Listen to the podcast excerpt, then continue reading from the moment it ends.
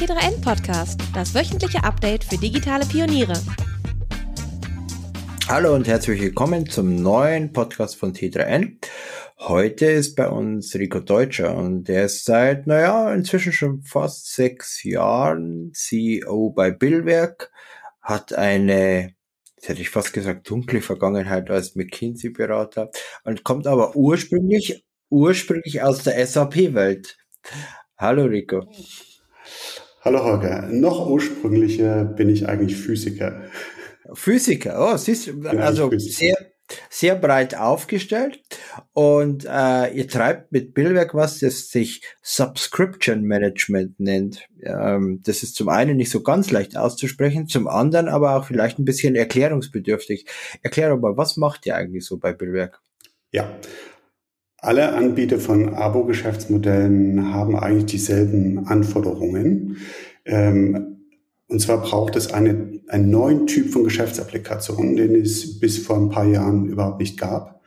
Äh, diese Geschäftsapplikation ist dafür da, das Billing zu managen, äh, das Payment zu managen, die Verträge, die Subscriptions zu managen und die Integration in viele Applikationen wie zum Beispiel Finanzbuchhaltung, CRM sicherzustellen. Das ist ein neuer Typ von Geschäftsapplikation ähm, und wir sind ähm, einer der Anbieter.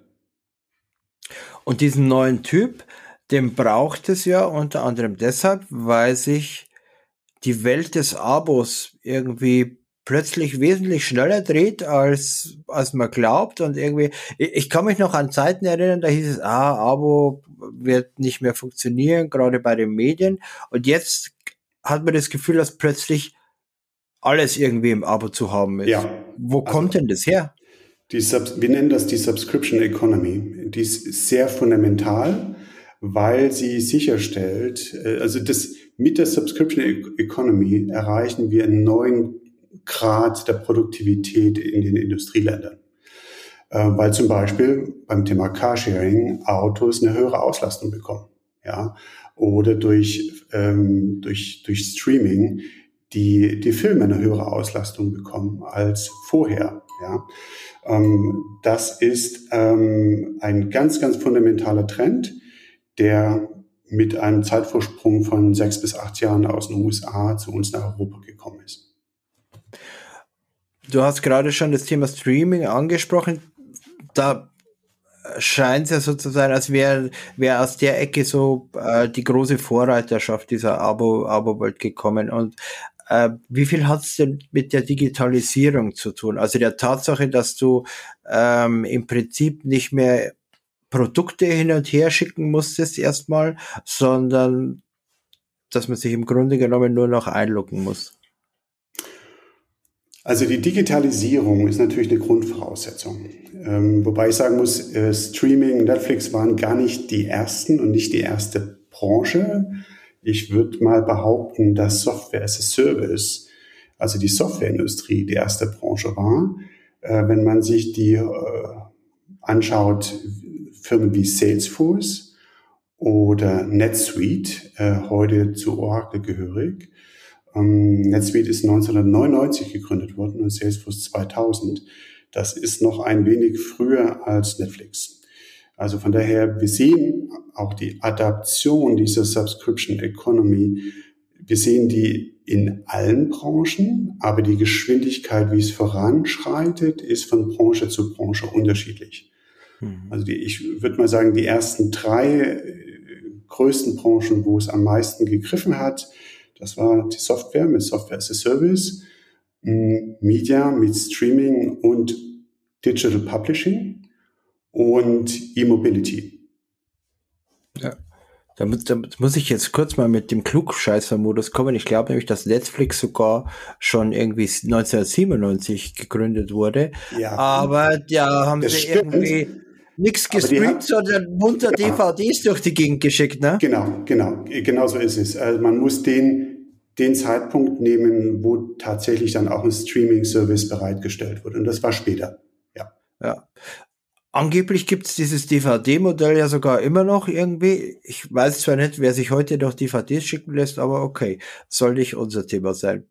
Ähm, große Entwicklung, hast du ja gerade schon gesagt, kommt aus dem tatsächlichen, aus dem Softwarebereich. Und äh, da gab es ja auch schon vor ja, jetzt in einigen Jahren einen ganz großen Player, äh, der gesagt hat, okay, wir stellen jetzt um, wir bieten ab sofort unsere Software nur noch im Abo an und schicken nicht mehr CDs durch die Gegend, nämlich Adobe. Adobe. Ja. ja.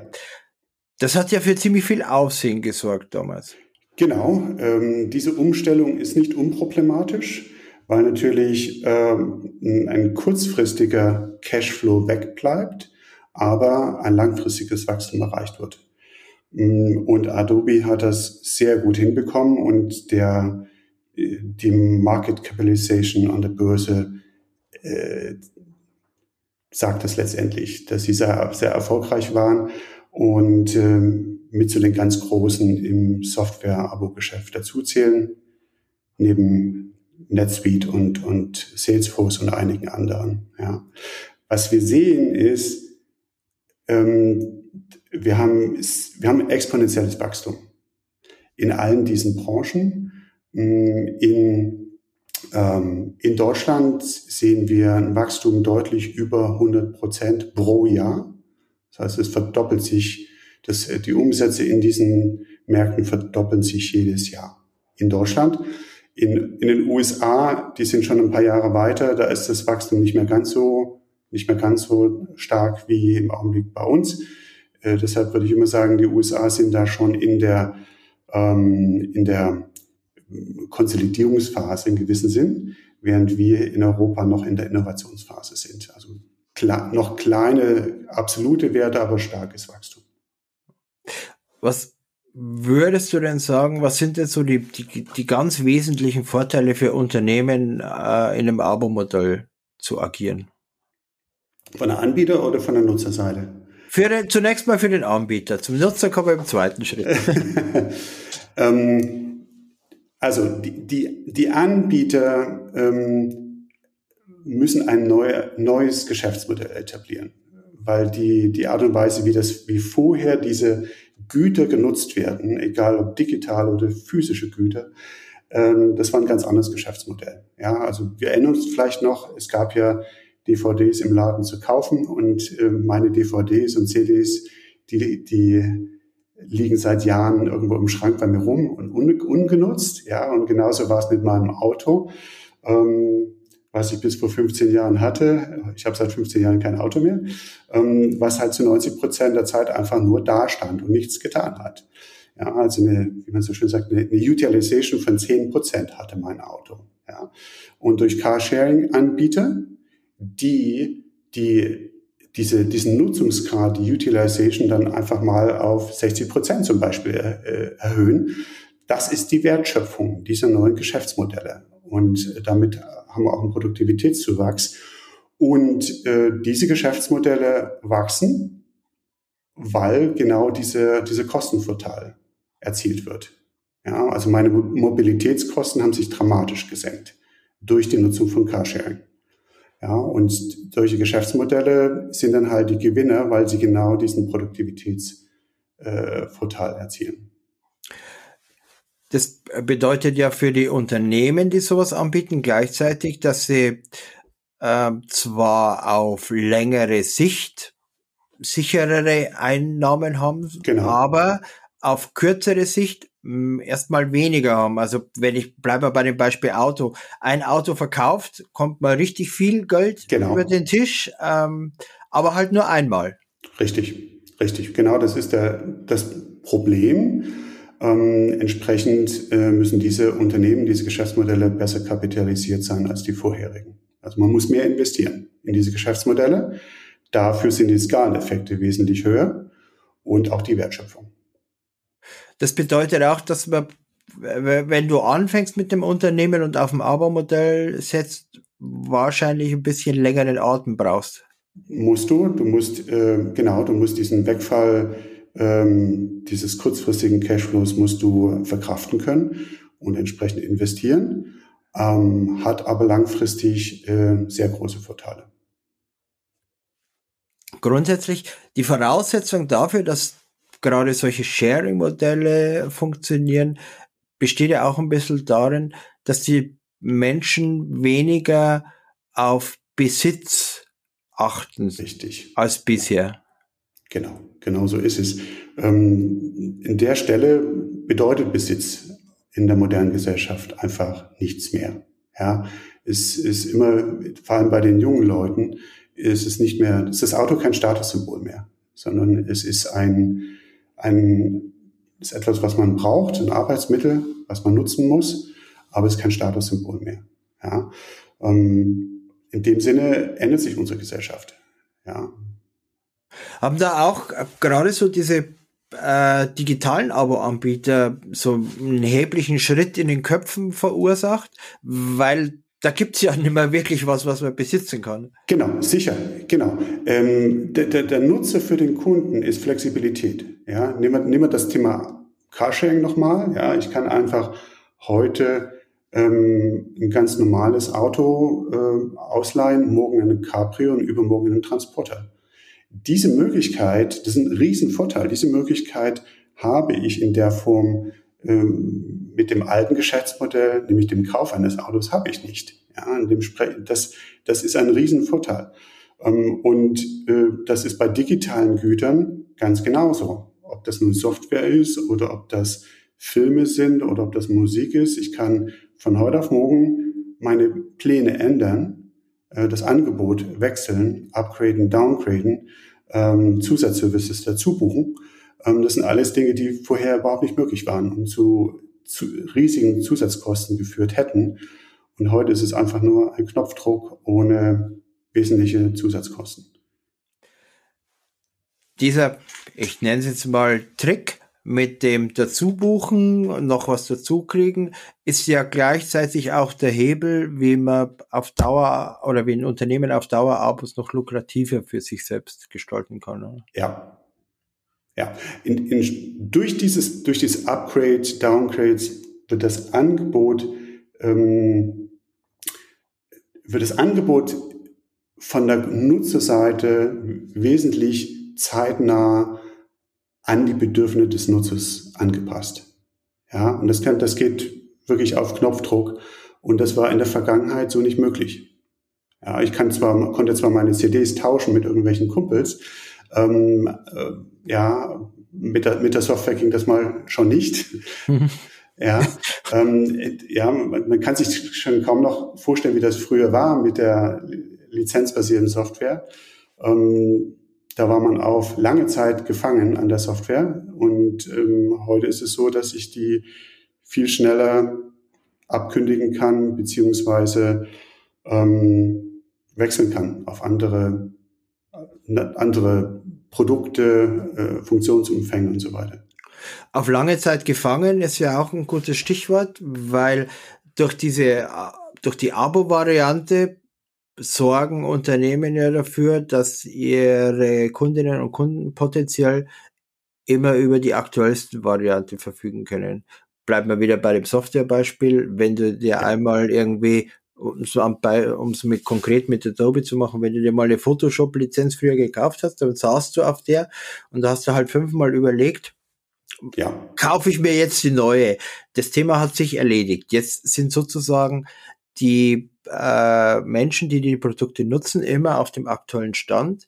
Ja. Was würdest du denn sagen, was das auch für die Bindung zwischen Anbieter und Kundinnen und Kunden bedeutet? Die, die Bindung an der, die Bindung ist eher noch größer geworden ähm, als vorher.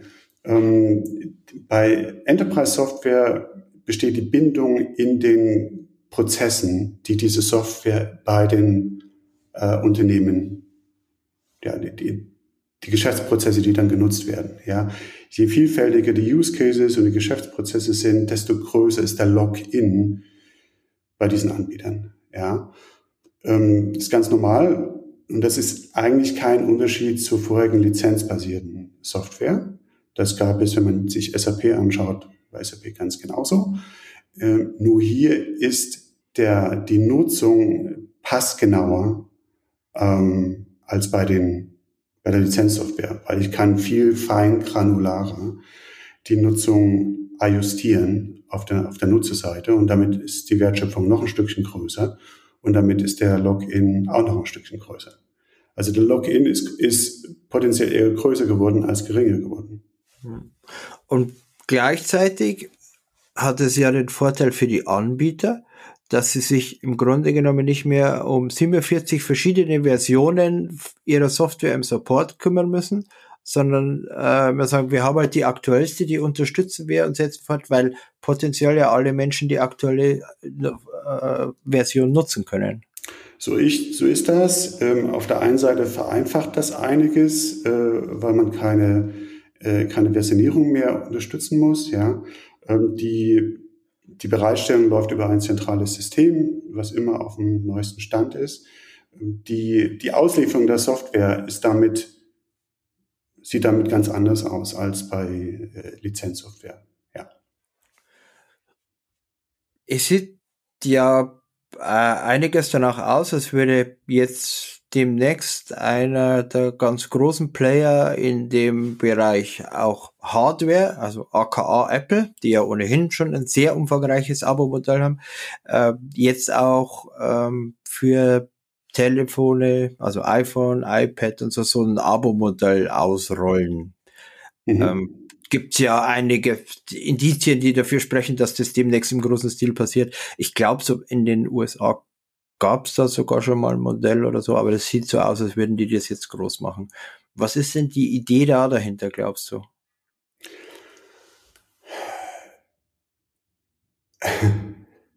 Da ich das Angebot noch nicht genau kann, kann ich diese Frage mhm. nicht genau beantworten, ja. Ähm, aber wenn ich mir anschaue, wie es bisher läuft, ich bekomme mein iPhone von meinem Mobilfunkprovider und das wird alle so und so viele Jahre erneuert. Und mit dem Abschluss eines weiteren Vertrages beim Mobilfunkprovider kaufe ich implizit das mit. Ja, das heißt, ich habe dann ähm, so anders scheint es jetzt auf den ersten Blick nicht zu sein. Ich vermute aber, äh, dass da schon noch ein paar Innovationen drin sein werden, dass man mit diesem Mietmodell, aber das kann ich jetzt, weiß ich jetzt nicht. Wissen wir, wissen wir alle noch nicht, oder vielleicht weiß es jemand bei Apple, wie es aussieht, aber wissen wir alle noch nicht. Bloß, du hast einen Punkt aus meiner Sicht schon mal erwähnt. Der Mobilfunkprovider ist an der Stelle nämlich raus aus dem Spiel. Wenn ich nämlich künftig ein Abo direkt, mein, mein iPhone-Abo direkt bei Apple habe und halt jedes neue Modell sozusagen im, im Tausch gegen das alte bekomme, brauche ich keinen weiteren mehr irgendwie, der sozusagen als Zwischenhändler agiert.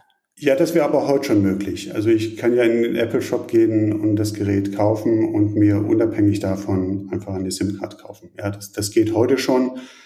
Äh, ich glaube nicht, dass ein solches neues Angebot prinzipiell die Marktdynamik durcheinanderwirbeln wird. Das, da, damit rechne ich nicht. Es wird weiterhin so sein, dass man über Mobilfunkvertrag auch ein, ein iPhone miterwerben kann. Das, das glaube ich schon. Also, und dass, dass viele diesen Weg auch gehen werden. Ich rechne jetzt nicht damit, dass sich jetzt, dass das die Marktdynamik grundlegend ändert. Der Vorteil, den jetzt ein Unternehmen wie Apple hat, ist, wenn die mit so einem Angebot einsteigen, dann brauchen sie jetzt nicht mehr groß Daten oder Informationen von ihren Kundinnen und Kunden einsammeln, weil sie das ja über App Store, iOS und so weiter haben. Das haben genau. viele haben andere ja nicht. Ja, richtig. Apple hat das schon heute, weil ich mich ja mit einer Apple ID anmelden muss und damit sehen die ganz genau, welche Apps ich nutze und so weiter. Ja. Genau, können im Zweifelsfall wahrscheinlich sogar das richtige Produkt empfehlen für die Nutzung. Aber ähm, für alle, die das nicht haben, ist ja möglicherweise zumindest am Anfang so ein Abo-Modell ein bisschen schwieriger zu realisieren als, ich nenne es jetzt einmal Einzelverkaufsmodell. Wie meinst du das genau?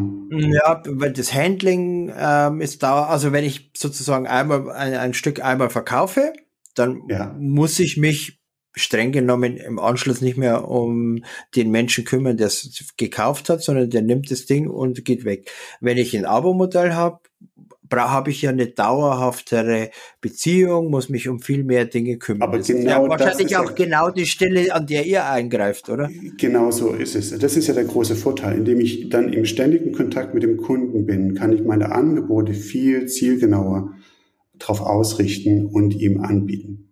Ja, ähm, und genau an der Stelle wird dann halt auch eine Subscription Management Plattform gebraucht. Du hast jetzt gerade gesagt, kann ich das auch noch äh, konkreter anbieten und meine Angebote gestalten? Heißt es, dass du glaubst, dass so ein Abo-Modell auf Sicht oder wenn man es richtig zum Einsatz bringt, auch Einfluss auf die Produktentwicklung hat? Auf jeden Fall. Auf jeden Fall. Die Zyklen sind wesentlich kürzer. Ähm, man sieht, man sieht aus der Nutzung der Abos äh, sehr kann man Rückschlüsse ziehen, wie das Kunden, wie die Kundenwünsche sind, wie das Kundenverhalten ist und man kann dann viel schneller darauf reagieren und den Zuschnitt der Produkte verändern. Ja. Jetzt gibt's ja irgendwie nicht nur, also wir haben jetzt immer von einem Abo gesprochen, aber in Wahrheit gibt's ja irgendwie eine ganze Handvoll unterschiedliche Varianten von Abos. Also Sachen, die man, ich weiß nicht, das, was man früher, oder vielleicht nennt man es auch immer nur Leasing, aber das ist ja streng genommen auch auf eine gewisse Art und Weise ein Abo. Das ist richtig. Leasing, man kann auch eine, ein Mietauto, ähm, könnte man auch so bezeichnen, ja als Vorläufer von Carsharing. Das, der Unterschied zwischen den beiden ähm, ist, dass die, die Vertragsbeziehung wesentlich dynamischer ist. Ja, während in der Vergangenheit, ähm, wenn ich einen, einen Geschäftsraum gemietet habe, dann ist dieser Mietvertrag halt für viele Jahre sind die, sind die Konditionen so erhalten geblieben, haben sie nicht verändert. Ja, ähm, und äh, in der neuen digitalen Abo-Welt sind diese Vertragsbeziehungen sind sehr, sehr dynamisch. Also so ein Vertrag kann monatlich Upgrades, Downgrades erfahren, es kann Discounts eingebucht werden, es können äh, Zusatzprodukte gebucht werden. So, erfährt viel mehr Dynamik und dafür muss halt auch das Angebot, das muss halt ermöglicht werden, dass diese Dynamik gemanagt wird. Und da spielt genau eine Subscription Management Plattform wie Billwerk eine ganz entscheidende Rolle. Langfristige Beziehungen zu deinen KundInnen und bessere Umsätze? Dabei unterstützt sich Sendinblue als Multi-Channel-Marketing-Plattform, denn hier verwaltest du deine gesamte digitale Kommunikation an einem Ort. Von E-Mail-Marketing über Automation bis hin zu Chat und SMS. Du erreichst deine Zielgruppe dort, wo sie sich gerade aufhält. Sendinblue setzt auf einen deutschen Serverstandort und hohe Datenschutzstandard und ist damit absolut DSGVO-konform. Mit dem Gutscheincode T3N kannst du einen Monat lang das Premium-Paket kostenlos nutzen.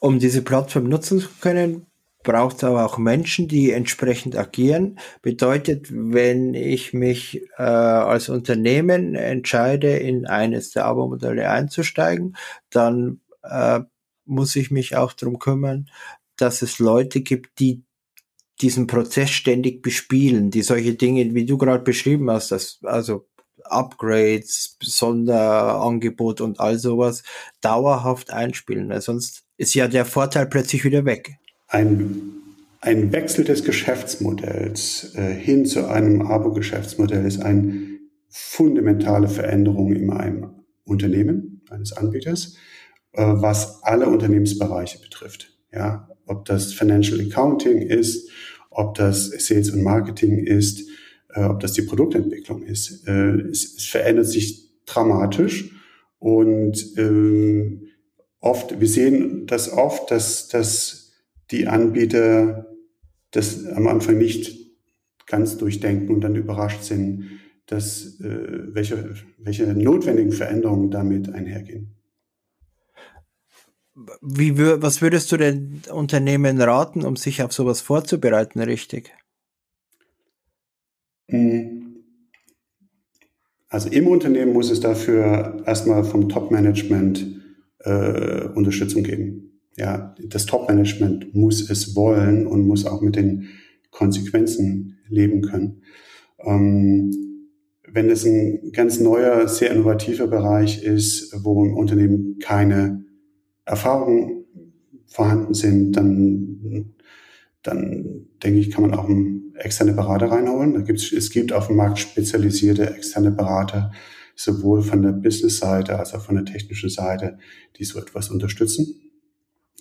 Ähm, als ein wesentlicher Teil für die technische Umsetzung ist natürlich die Auswahl des Subscription Management Anbieters. Mhm. Und die Attraktivität des Abo-Modells für die Nutzerinnen und Nutzer, also so dieses, die Möglichkeit, flexibel zu agieren, erfordert ja auf der anderen Seite auch die Flexibilität vom Anbieter. Und äh, ja. sonst geht es ja ins Leere, die Idee. Ganz genau, ganz genau. Ja, das heißt, das heißt, es, es müssen die Strukturen sein, dass man, dass man das Produkt, was man als Abo verkauft, halt sehr schnell in ihrem Zuschnitt auch ändern kann und damit auch das mit neuen Abo-Produkten verknüpfen kann. Sowohl von der Bereitstellung bis, bis dann zum Produktangebot und zur, zur Abrechnung. Genau. Das ist im Kern das, was ein Abo-Geschäftsmodell beim Wechsel zum Abo-Geschäftsmodell umgesetzt werden muss, diese Flexibilität. Zur Flexibilität kommt doch auch Bequemlichkeit. Also für die Menschen ist es doch äh, sozusagen wesentlich einfacher, einmal ein Abo abzuschließen ähm, und sich dann mal nicht mehr kümmern zu müssen um das Zeug. Also deswegen gibt's ja, glaube ich, also ich, ich, es gibt Abos für Windeln, es gibt Abos für was der Teufel was, Rasierer äh, und mhm. sonst was. Das ist ja eigentlich nur mit Bequemlichkeit zu erklären. Und mit der Tatsache, dass, dass, dass das Produkt passgenauer ist. Ja, also diese Bequemlichkeit ist ja eine Reaktion darauf, dass das Produkt auch offensichtlich passgenau ist. Ja, hat ja auch, hat ja auch was, hat ja auch Vorteile. Ja, ich glaube, gleichzeitig hat für den Anbieter im Zweifelsfall auch den Vorteil, so einen Mix herzustellen. Also äh, ich, ich nehme mal so ein Beispiel aus, aus äh, das viele kennen, mit denen ich ja schon gesprochen habe. So eines der regionalen Abo-Modelle, die ja super funktionieren, sind so Bio-Obst und Bio-Gemüse. Ja, ja. Und das ist ja überall, also scheint bundesweit überall gleich zu sein. Es gibt so ein mhm. Set und wenn du nicht rechtzeitig irgendwie am Sonntagabend dein Set veränderst, kriegst du halt, was die wollen. Ähm, meistens irgendwelche Sachen, naja, die man sich jetzt nicht zwangsläufig bestellen kann. Also das heißt, für den Anbieter ermöglicht diese Bequemlichkeit der, der Menschen auch äh, die Chance, Sachen anzubieten, die man sonst vielleicht nicht so leicht loskriegen würde. Aber dann ist der Wettbewerbsdruck nicht groß genug. Da muss es also mehr geben, sozusagen, die ein. Die ja, eben, genau, genau. Ja, und das, das wäre für mich, für, für mich ein Symptom dafür, dass in dieser Branche wir noch ganz am Anfang stehen. Weil typischerweise, wenn die Abo-Geschäftsmodelle in den Branchen schon fortgeschritten sind, gibt es sehr hohen Wettbewerbsdruck und dann kann sich ein, ein Anbieter so etwas nicht erlauben. Wie hoch ist denn die Gefahr, dass man sich durch diese, äh, durch die Marge, die monatliche, also abgerechnet wird meistens im, per Monat, oder bei Abos? Oder was? Ja, im B2C-Bereich auf jeden Fall. Im B2B-Bereich sehe ich viele Mischmodelle, monatlich, quartärlich, jährlich. Ähm, das, das hängt halt sehr stark davon. Es gibt schon große Unterschiede zwischen B2C und B2B. Gehen wir doch auf dieses B2B-Thema äh, gleich nochmal rein. Was, was siehst du denn da für große Entwicklungen? Also da gibt ja inzwischen, da werden ja Dinge vermietet, äh, die wirklich groß sind, um es mal so zu sagen. Mhm. Ähm, Gerade in diesem Maschinenbaubereich gibt's ja, ja, auch immer mehr Abo-Angebote. Richtig, äh, wobei wir auch hier aus meiner Sicht ganz am Anfang einer Entwicklung stehen. Ähm, in der Vergangenheit wurden halt Maschinen, egal ob das Pumpen oder Motoren sind, transaktional verkauft. Das heißt, da wurde eine, wurden dann eine bestimmte Menge an solchen Maschinen einmalig verkauft. Ja. Und entsprechend ist das, das, das Unternehmen auch daraufhin so ausgerichtet, auf dieses transaktionale Geschäftsmodell. Jetzt kommt hinzu oft, dass digitale Zusatzservices im Abo zu diesen physischen Gütern und zu diesen Maschinen äh, verkauft werden. Das stellt viele Herausforderungen, die das Unternehmen nicht kennt, äh, nämlich viel kleinteilige Rechnungen. Während vorher Millionenbeträge äh, äh, in Rechnung gestellt wurden, sind es jetzt eher 100 Euro pro Monat. Ja, ähm, das heißt viel, viele und kleinteilige Rechnungen ähm, und dann halt auch ganz andere Zahlungsmethoden. Ja, während das, sagen wir mal, vorher eher Zahlung auf Rechnung war, ähm, sind jetzt ähm, SEPA, Lastschrift, wiederkehrend, ähm, zum Beispiel wird genutzt, ja. Und dann braucht man eventuell einen Zahlungsanbieter und solche Dinge. Das sind also ganz neue Fragen und Herausforderungen, auf die das Unternehmen sich vorbereiten muss. Ja, ich habe mit solchen Kunden erinnere ich mich an Gesprächen mit der Finanzbuchhaltung, die dann ähm, ja überhaupt nicht die in ihrer eigenen Welt sehr gefangen sind und natürlich sehr verhaftet sind mit dem alten Geschäftsmodell und sich die neue Welt des Abo-Geschäftsmodells überhaupt gar nicht vorstellen können. Und gar nicht wissen, wie sie so viele kleinteilige Rechnungen verbuchen sollen, weil das SAP-System ist dafür nicht geeignet. Ähm, dafür brauchst du eine Subscription-Management-Lösung, die natürlich tief integriert ist mit dem SAP-System. Auch das ganze Thema Zahlung sind völlig neue Themen, die dann einen Veränderungsprozess beim Anbieter hervorrufen.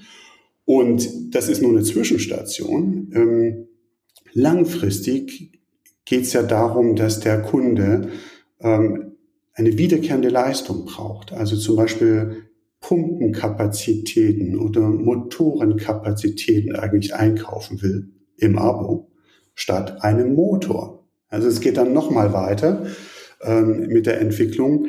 Ich denke, dass wir in, in ein paar Jahren, dass sich die Geschäftsmodelle nochmal weiterentwickeln werden, dass es nicht mehr darum geht, einzelne Motoren zu kaufen, einmalig mit einem wiederkehrenden Zusatzservice, sondern dass das Gesamtpaket als solches gekauft wird als eine Leistung, die permanent abgerufen wird und abgerechnet werden muss.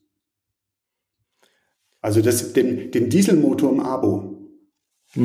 ja, oder die Pumpe ja. im Abo-Geschäft. Ja, und der Anbieter verkauft dann nicht das Gerät, sondern er betreibt das Gerät auch selbst ähm, und ist dafür verantwortlich, dass die, ähm, dass die Leistung immer sichergestellt wird.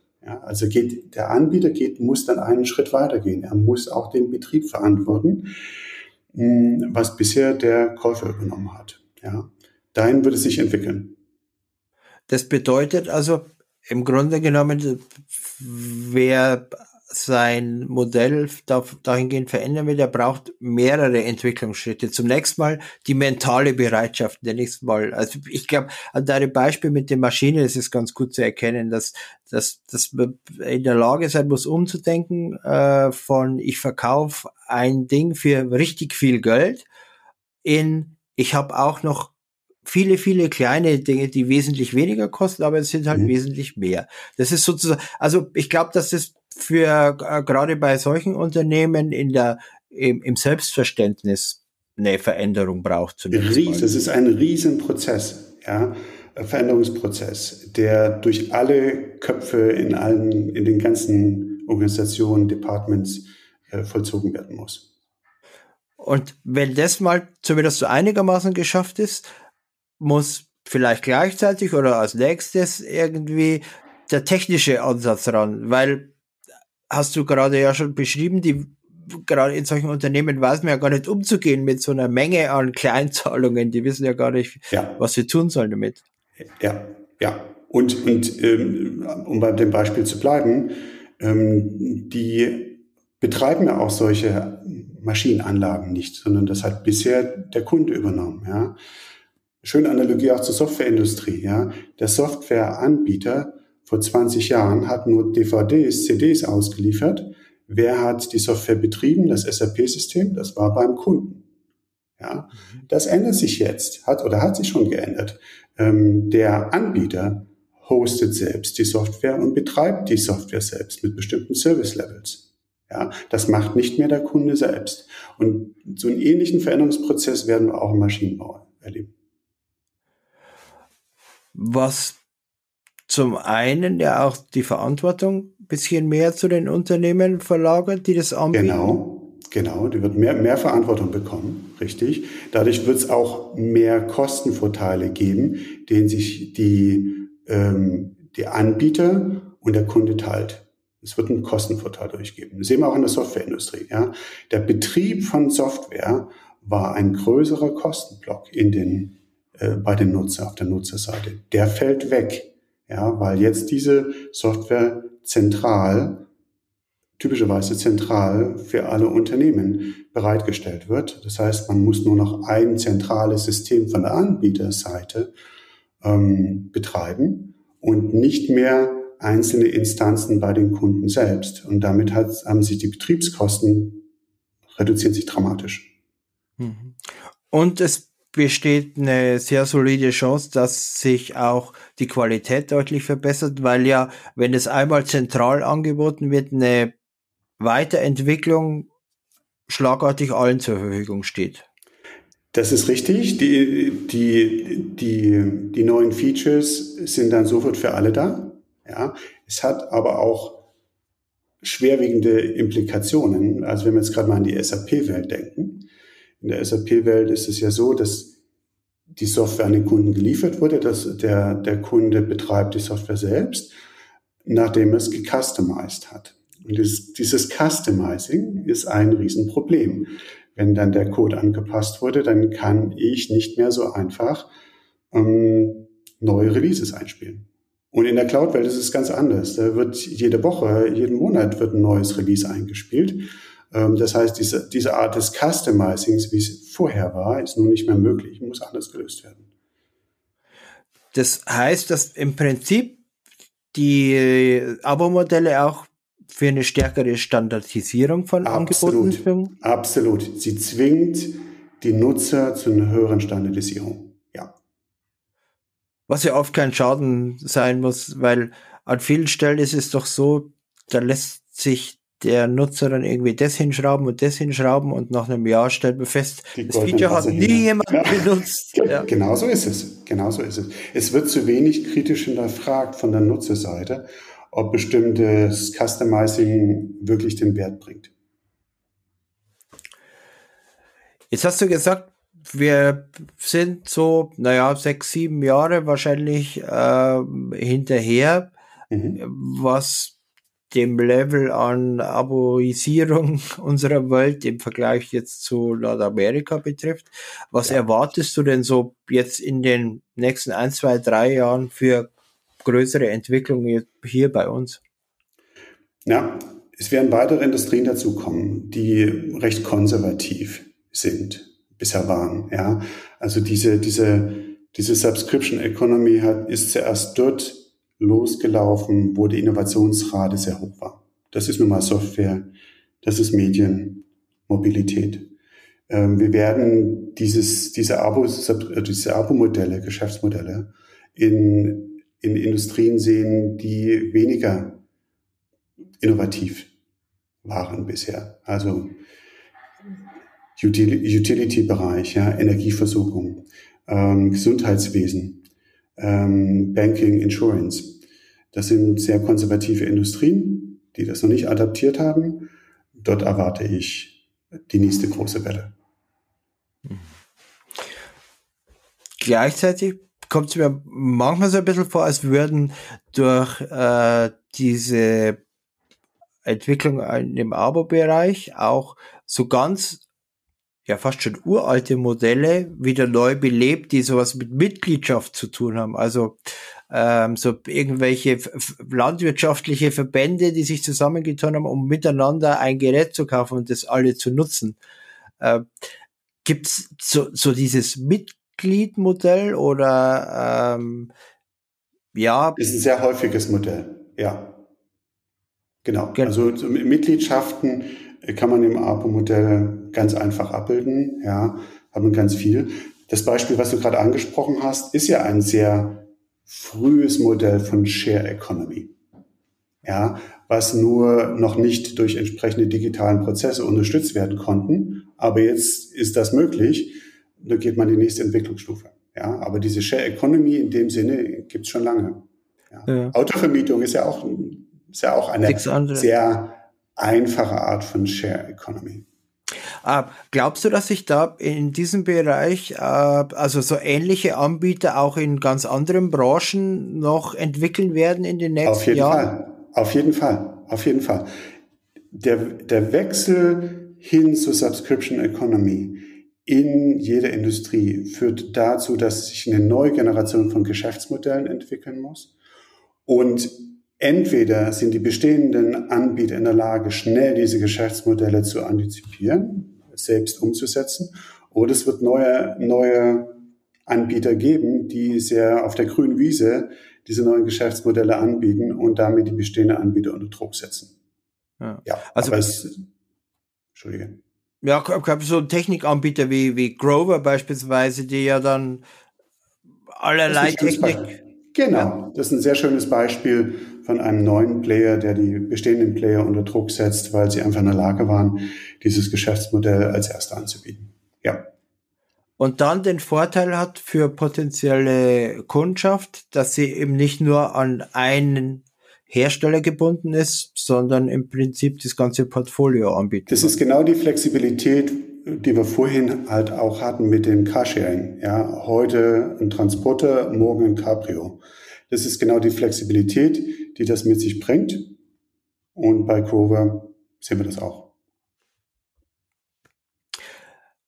Wenn wir zum Abschluss jetzt noch die, die, quasi die große Frage. Zu dir kommt jemand und sagt, Mensch, Rico, ich will mein äh, Geschäftsmodell jetzt auf Abo umstellen. Was wären denn die wichtigsten drei Dinge, die du ihm mit auf den Weg geben würdest? Das erste wäre den Veränderungsprozess. Es ist, man, man, man muss sich bewusst sein, dass es ein großer Veränderungsprozess in der gesamten Organisation ist. Von Sales, Marketing, Produktentwicklung bis Finanzbuchhaltung. Ja. Um, und diese, dieser Veränderungsprozess, der muss gut geplant sein. Und das zweite ist äh, die Auswahl des richtigen Subscription Management Systems, was de facto eine Next Generation ERP System ist. Ja, was früher das ERP System war, ist heute die Subscription Management Plattform in diesen, bei diesen Anbietern. Und die muss sorgfältig ausgewählt werden, weil das ist eine Sache, die man für, für sehr lange, für sehr lange sich dann bindet, ähm, wie bei einem ERP-System. Man reißt nicht mal nach zwei Jahren schnell ein SAP-System raus und ersetzt das durch ein Oracle-System. Das ist viel zu, viel zu aufwendig. Entsprechend muss so ein Anbieter sehr sorgfältig ausgewählt werden. Es sind jetzt nur zwei gewesen. Sind jetzt nur zwei. Aber gut, wenn die zwei reichen, dann äh, können wir uns das dritte in die Spardose stecken und äh, für die nächste Idee dann aufheben. Ja. Äh, ach, dann fällt mir doch noch eine, eine Frage noch ein. Gibt es denn aus deiner Sicht Bereiche, von denen du sagen willst, nee, also das ist jetzt absolut nicht geeignet für Abo-Modelle? Aus meiner Sicht gibt es keine Industrie, die nicht von der Subscription Economy erfasst wird. Ja, es ist, es ist alles nur eine Frage der Zeit, eine Frage der Innovationsfähigkeit der Industrie, aber es wird alle betreffen. Perfektes Schlusswort, weil dann senden wir das jetzt sozusagen als Botschaft raus. Wer sich jetzt noch nicht damit beschäftigt hat, sollte langsam mal damit anfangen, weil ja. früher oder später wird es kommen. Ja, es wird jeden betreffen. Prima. Vielen Dank. Jetzt machen sich viele Menschen da draußen Gedanken und überlegen, wie sie das für sich umsetzen könnten. Und dann sehen wir mal in ein, zwei Jahren, auf welchem Level wir dann hier sind. Ja. Danke dir. Ich danke dir, Holger. Tschüss. Ciao.